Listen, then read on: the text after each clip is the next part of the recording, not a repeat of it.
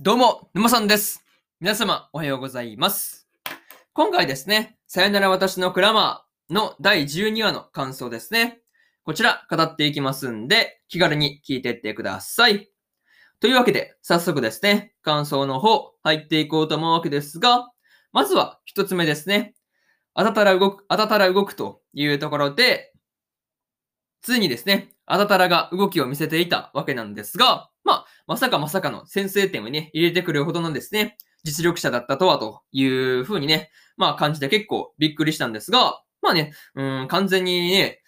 実力者だっていうふうにはね、思ってなかったんで、まあ結構びっくりしたなっていうところではありました。うん。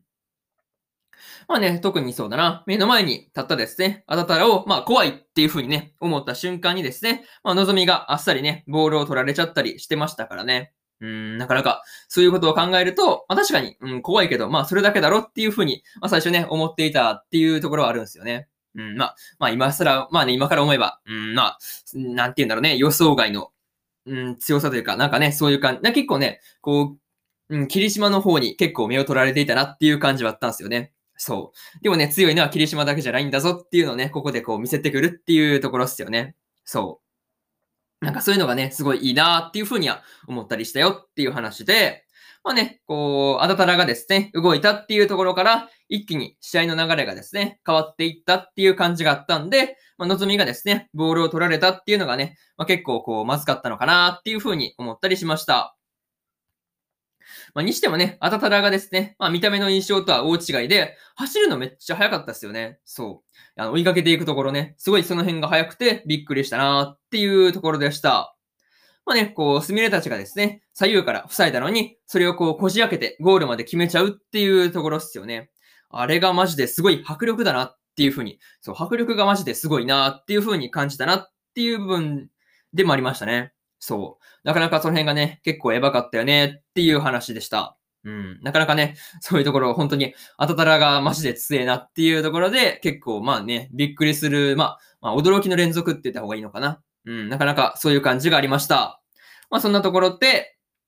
まず一つ目の感想である、あたたら動くというところ、終わっておきます。で、次、二つ目ですね。一点では足らないというところで、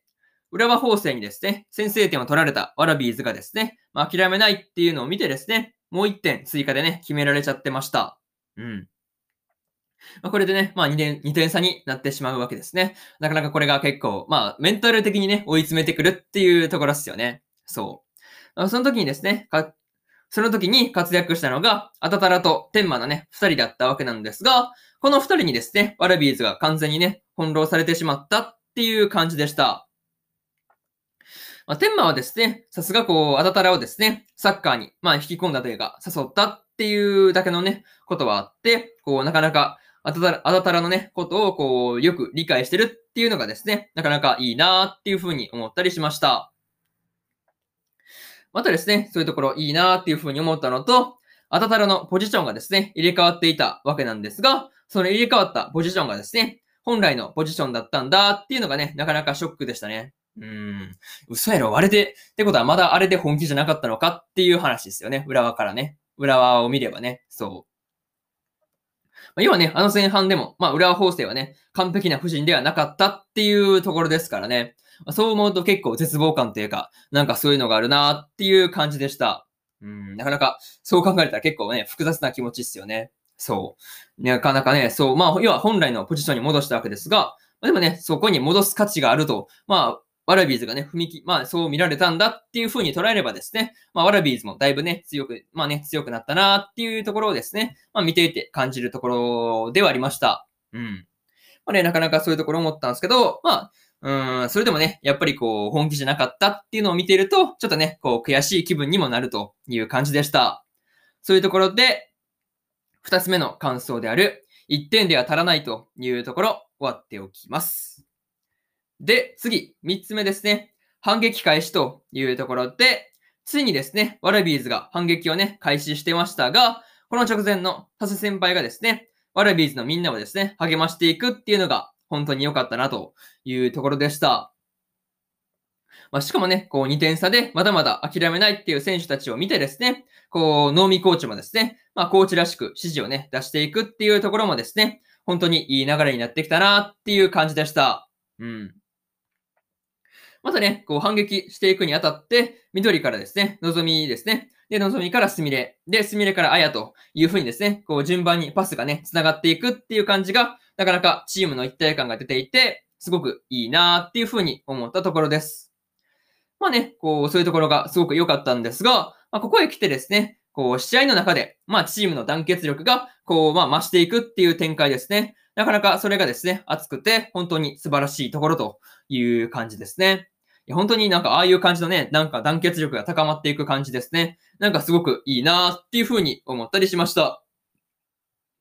うん。あとはね、こう、スミレがですね、あやを調子に乗らせてですね、こう、前に張り付かせるっていうことで、まあ、自分にね、ボールを回してもらいやすくするっていうね、まあ自分にボールをね、回してもらいやすい、こう、状況を作り出していたっていうところですね。あれが結構ね、打算的で、まあ面白かったなと いうところですね。そう。あやがね、そのことに気づいてないですね。まあ、こう、まあ単純に、まあ騙せたっていうところで、まあその辺はね、まあ相手があやだったから良かったのかなっていう感じではありあったという話ですね。うん。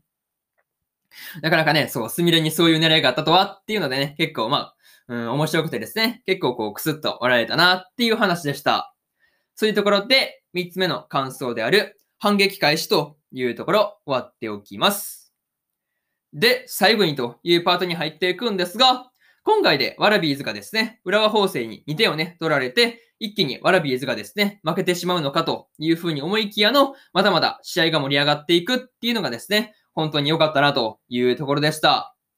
まあ、果たしてね、こう、勝つのはどっちなのかっていうところが気になって気になって仕方がないというところですね。そう。いや、ほ、ん、これ本当に勝つのどっちだろうなっていう感じですよね。まあ、今のところ、浦和法政がね、まあ、優勢なんですけど、まあ、ワラビーズが逆転する可能性はゼロじゃないですからね。そう。まあ、そう考えると、まあ、なかなかね、気になって気になって仕方がないという感じですね。いや、ほんとね、こう、次回で最終回なわけなんですが、どういう風に終わりにね、持っていくのかっていうところで、まあ、今からね、それが楽しみだという話ですね。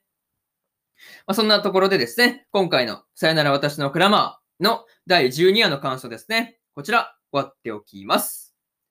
で、今までにもですね、第1話から第11話の感想ですね、それぞれ過去の放送でね、喋ってますんで、よかったらね、過去の放送もね、合わせて聞いてみてくださいという話ですね。っていうのと、